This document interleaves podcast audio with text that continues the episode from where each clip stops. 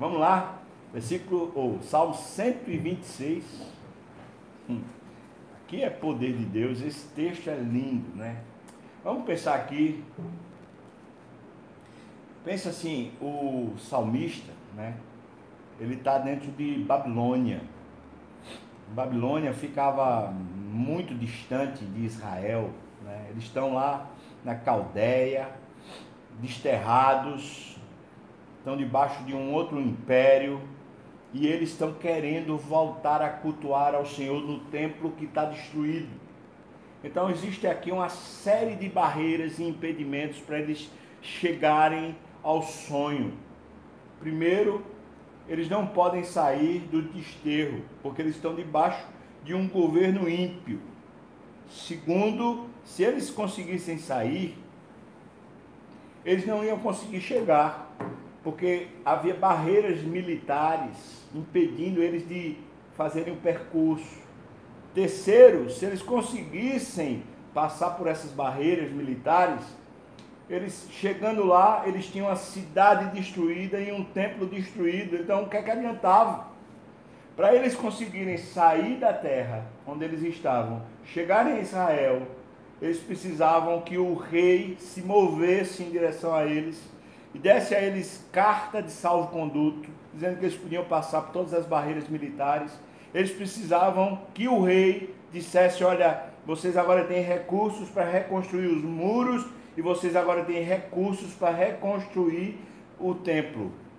E o sonho era esse: o sonho era que Deus movesse os céus, começasse a compungir o coração do imperador, para que o imperador desse salvo-conduto, desse os recursos e quebrasse todas as barreiras para que eles voltassem para o templo. Então isso era um sonho, né? Como a gente tem os sonhos da gente de um renovo, de uma vida um pouco mais tranquila, como a gente tem um, um sonho de um lar, de um casamento bom, de uma experiência um pouco menos dolorida, não é? A gente quer isso. Agora eu quero destacar uma coisa.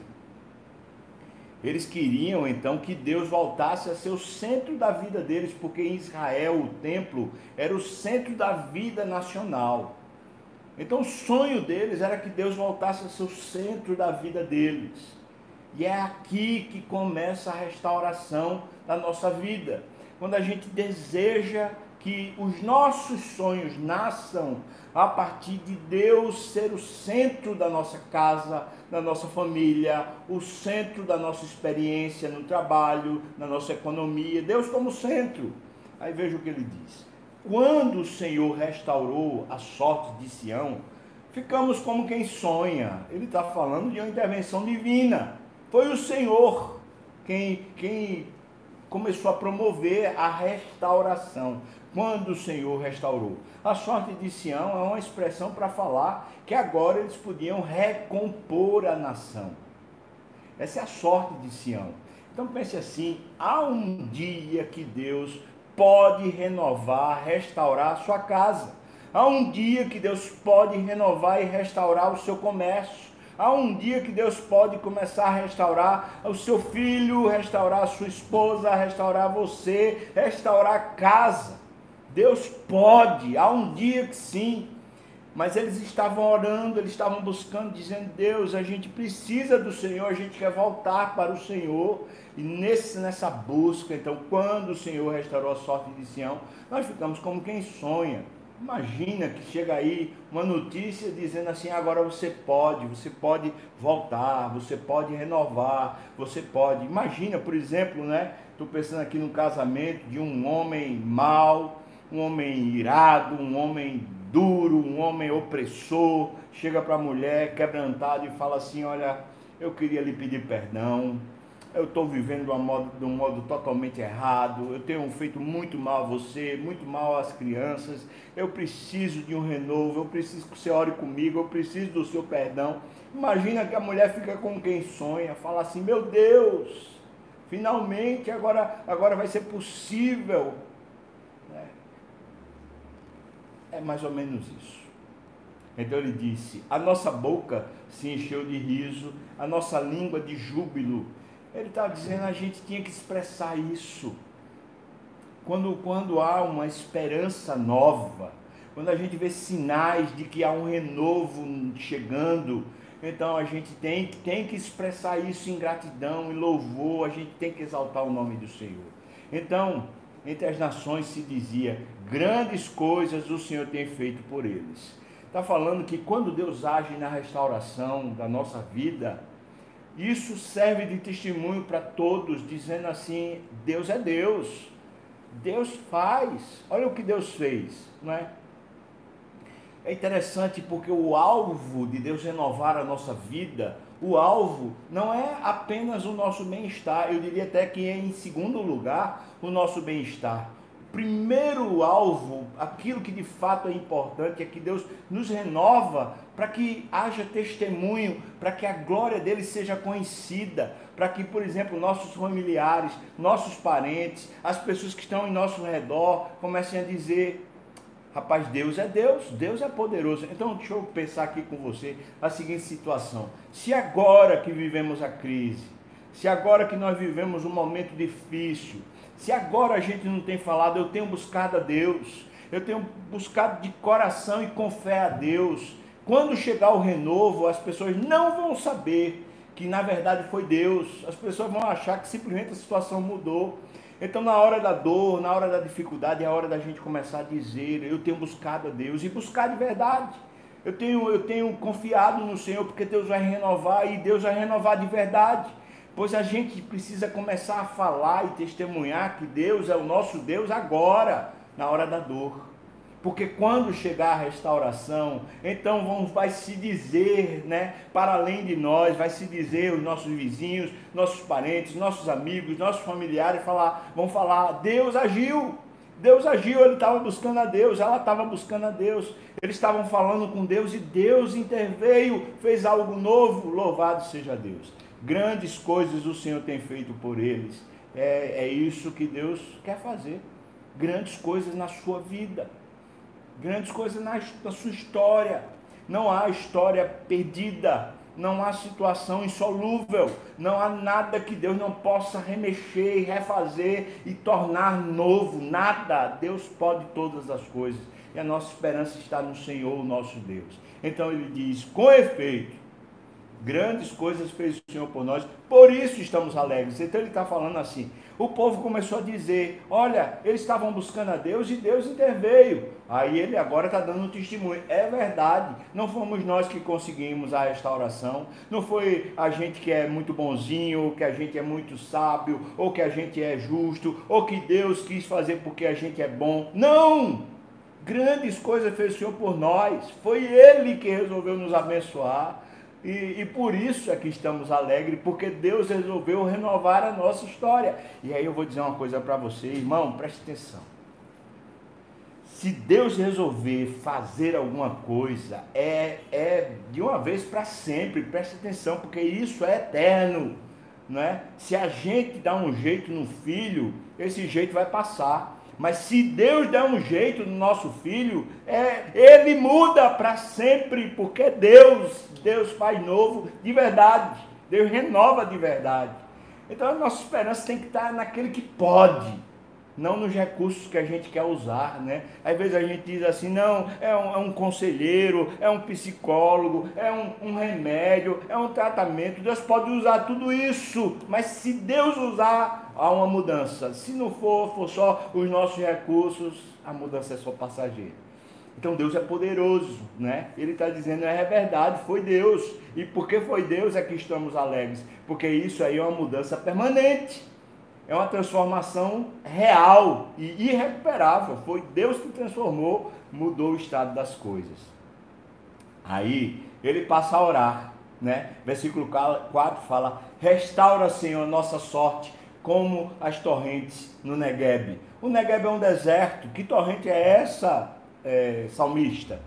Que torrente é essa? Como é que no deserto tem um rio caudaloso, uma torrente, um, um grande, uma grande enchente que começa a se mover? Torrente é isso, torrente é, é quando houve uma chuva muito grande e os rios ficaram tão cheios que eles passaram todas as barreiras e vêm com aquela força destruindo e transformando tudo. Ele está falando isso, ele diz: O Senhor nos restaurou nossa sorte. Restaura, Senhor, ou pedindo ao Senhor, restaura a nossa sorte, como as torrentes no Negueb. Deixa eu explicar isso para você. No Negueb, quando vinham as monções, aquelas mesmas monções que mexiam lá no Egito, que faziam o rio Nilo transbordar e depois então é, é, ficava aquele vale fértil. Quando vinham as monções de, de épocas em épocas, não era todo ano, vinham monções fortíssimas. E quando vinham, é, aquela chuva descia pelo terreno seco do deserto, porque o deserto de, de Negueb é um deserto de rochas. Não é um deserto de areia, mas é um deserto de rocha. As montanhas são montanhas de rocha. E, e tem duas coisas: é calcário e ferro. Tanto que é avermelhado ou então aquela coisa esbranquiçada, amarelada. Essas são as montanhas do Negev. Então, quando a chuva batia forte, aquilo descia caudalosamente, como uma torrente, pelas pedras, indo em direção ao Mar Morto. Então, o que é que, que, é que acontecia? A população que morava por ali, essa região ali que é chamada Cunrã, né? a gente conhece como Cunrã, as cavernas de Cunrã. Essa região os homens, as pessoas que moravam lá, quando estavam pastoreando, eles aproveitavam as cavernas, ou então eles faziam cavernas, especialmente no calcário, que é uma pedra mais, mais mole, então é mais fácil de você fazer uma casa dentro dessa pedra.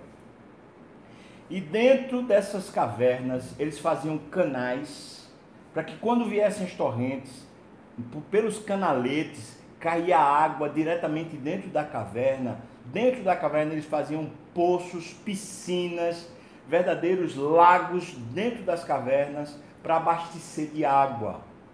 Aquilo então escorria para dentro, aquela água que ficava dentro da caverna era um depositório de água saudável, boa para o consumo, para anos, porque não, não havia nem incidência solar na, nas águas.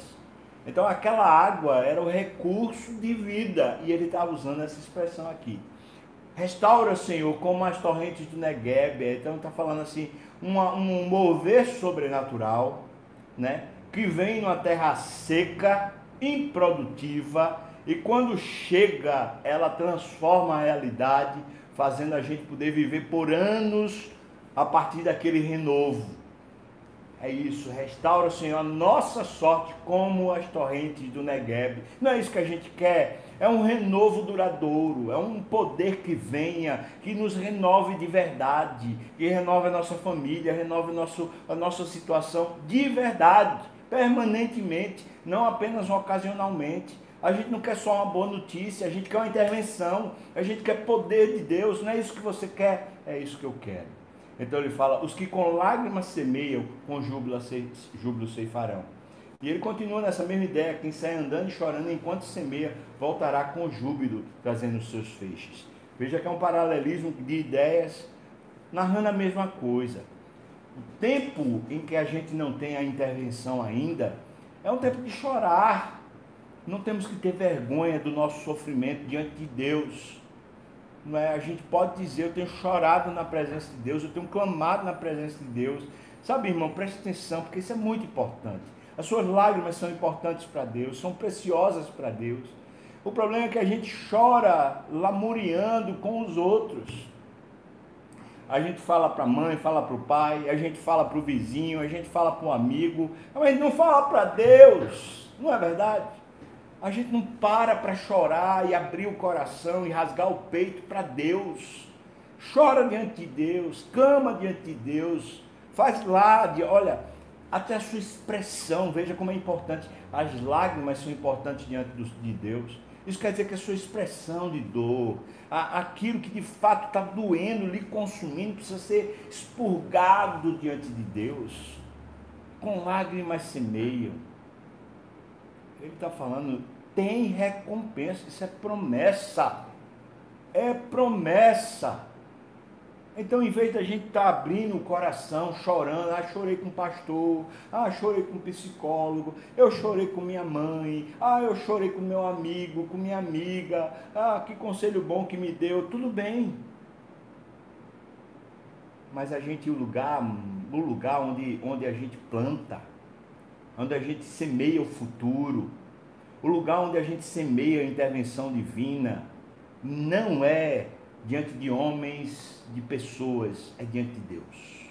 É no céu. É ali onde a gente semeia.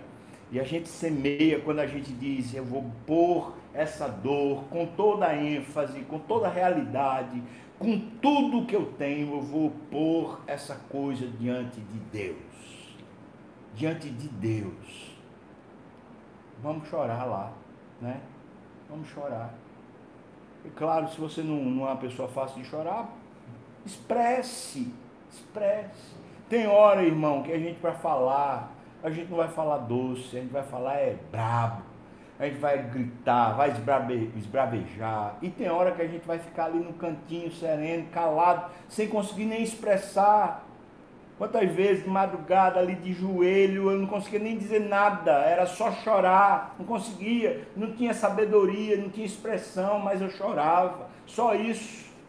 E quantas vezes não tinha mais nem lágrima, era simplesmente gemendo, falando, ai Senhor, ai, eu não sei como dizer, ai Senhor, amém. Os que com lágrimas semeiam, vai chegar o dia de você ceifar. Vai chegar o dia de você ter a recompensa. Vai chegar. Deus é assim, não é? Tem um, um, um autor chamado Wesley Duell que ele fala sobre a oração. Ele diz o seguinte: muitas coisas a gente não tem recebido só porque a gente não está pedindo. E aí ele explica, ele diz: o Deus que quer nos abençoar é, é o mesmo Deus que escolheu o método pelo qual ele abençoa. E um dos métodos pelo qual ele abençoa a gente é a oração. Então tem muita coisa que ainda não chegou na nossa mão porque a gente não pediu, porque a gente não clamou, porque a gente não falou. E veja que isso aqui é fórum íntimo, isso aqui não precisa ser numa reunião de oração, no meio dos amigos, isso é questão sua. É você abrindo, rasgando o peito, falando, Deus, está doendo, está ruim, está difícil. Essa causa para mim é impossível, eu nem consigo mais crer que haja recuperação. Esse casamento de 30 anos prejudicado, cheio de nó, eu não consigo mais resolver. É isso, abra o peito, abra o peito. Né? As dívidas são maiores do que o meu recurso, do que meu patrimônio. Como é que eu vou conseguir sanar? Eu tô, ah, não tem jeito. Não! Vai lá, abre o peito, chora, clama, grita, esbraveja Mostra sua ênfase, mostra sua realidade para Deus. Deus é poderoso, aleluia! Deus é poderoso. O que Ele está dizendo para você é: você vai voltar trazendo os seus feixes, você vai ceifar, você vai colher, você vai receber de volta. Vai lá e planta agora, vai lá e planta no céu, vai lá e planta diante do trono da graça, vai lá, porque tem socorro em ocasião oportuna para a sua vida Aleluia. Amém. Vamos cantar?